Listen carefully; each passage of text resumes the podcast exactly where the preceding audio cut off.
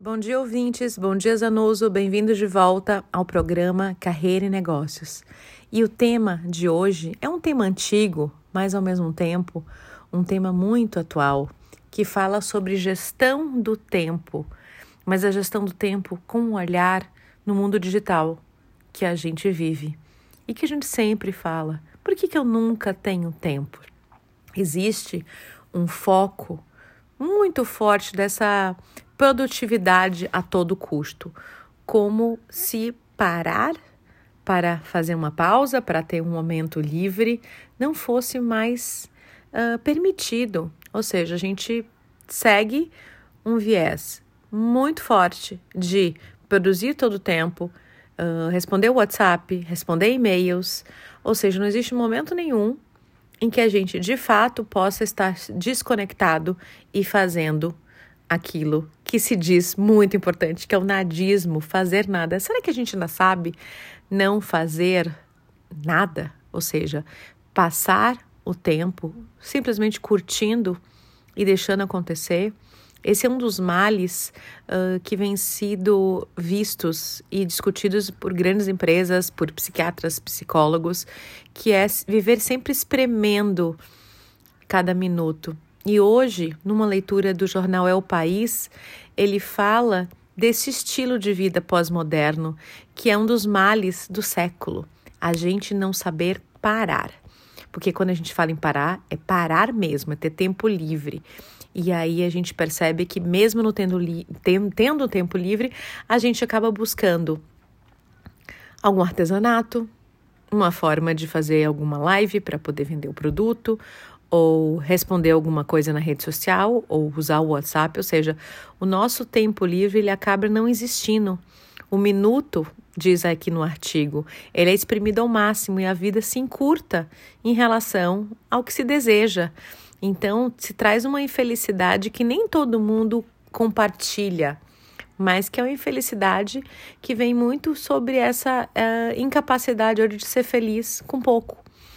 Então, a tecnologia ela nos permite fazer mais coisas em menos minutos, mas também faz com que essa exigência de trabalho e a possibilidade de realizar muitas atividades ao mesmo tempo nos acompanhem em todos os lugares, ou seja, a gente pode ter em qualquer lugar, trabalhar de qualquer lugar, fazer tudo o que a gente precisa fazer, independente de onde a gente esteja, mas ao mesmo tempo, antes se desligava.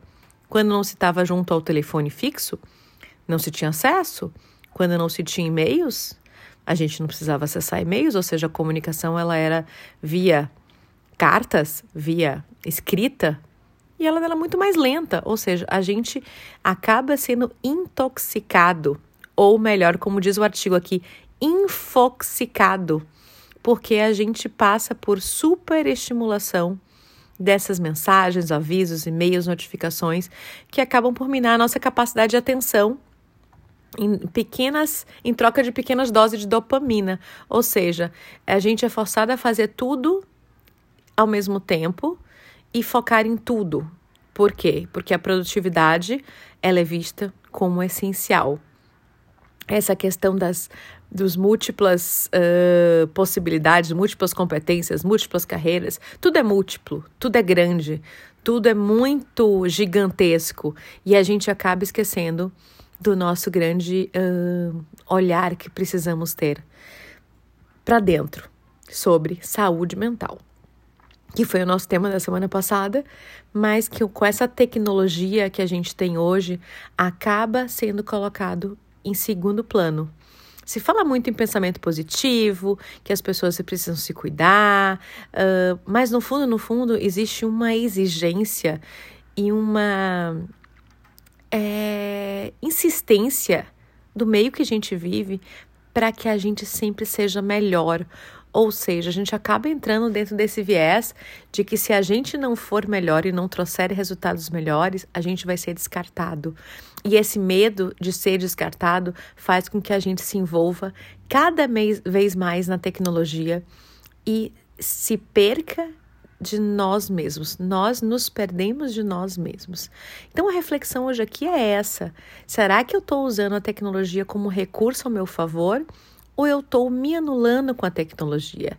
Será que de fato Eu estou fazendo pausas ou eu mesma, eu mesmo, estou me enganando, acreditando que aquele momento que eu pausei, na verdade não pausei. Minha cabeça estava acelerada. Ela estava pensando no que eu tinha para fazer, como fazer, como entregar, de que forma entregar, entregar. Ou seja, a gente fica o tempo todo conectado para entender o que está acontecendo no mundo. E a gente de fato não consegue se desconectar completamente para zerar a mente, que é aquilo que a gente traz muito quando a gente pensa em meditação. Cada vez fica mais difícil de zerar a mente, de ir para o ponto zero, para que a gente possa, sabe, quando reseta a máquina, começar do zero, limpar? É isso que a gente precisa fazer.